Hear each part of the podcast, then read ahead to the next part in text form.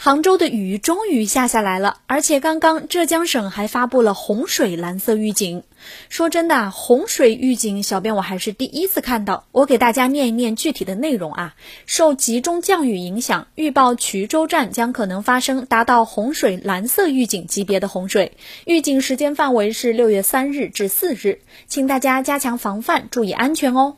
话说这两天一直说要下雨，今天总算是下下来了，感觉气象局偷偷的松了口气。其实呢，大家也早该认清现实了，晴天不过是昙花一现。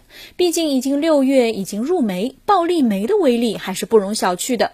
大家去窗外看一看，现在的雨已经下得很大了。今天下午到傍晚可能还有一波。机智的小编早上出门时就带了雨伞，穿了雨鞋，你呢？